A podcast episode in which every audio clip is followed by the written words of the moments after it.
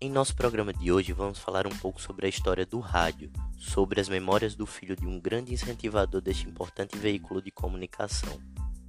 O entrevistado de hoje nasceu em 63, na cidade de Jucurutu, interior do estado do Rio Grande do Norte. Seu pai, Carmo Chagas de Oliveira, fundou a primeira difusora de Jardim de Piranhas.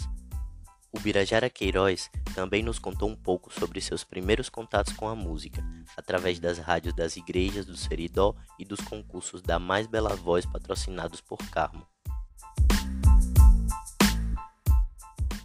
Que eu me encontrava junto com meu pai em frente na praça, em frente à igreja, a é, igreja católica de Jucurutu, e na difusora da igreja, que a difusora, o que é a difusora era um rádio da época, ela servia para difundir a comunicação, assim como o rádio. Só que a difusora ela tinha um alcance bem menor, era um alcance local, um alcance ficava próximo aonde ela estava instalada, certo? Estava é, tocando uma música, aquela música que era o Pena Branca e Chavantinho interpretava e o Milton Nascimento também gravou.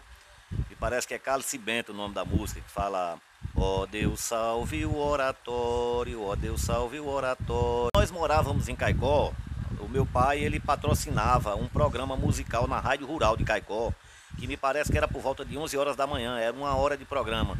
E ele patrocinava esse programa musical, assim também como ele promovia concursos.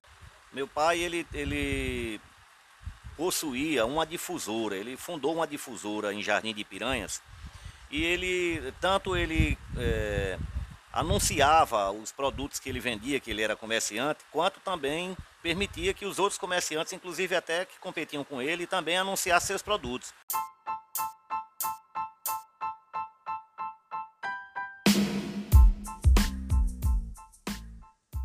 Primeiros embriões das rádios, as difusoras tinham uma importante função de comunicar, diminuindo as distâncias. No momento em que ainda não havia acesso à telefonia, este era o principal veículo de comunicação.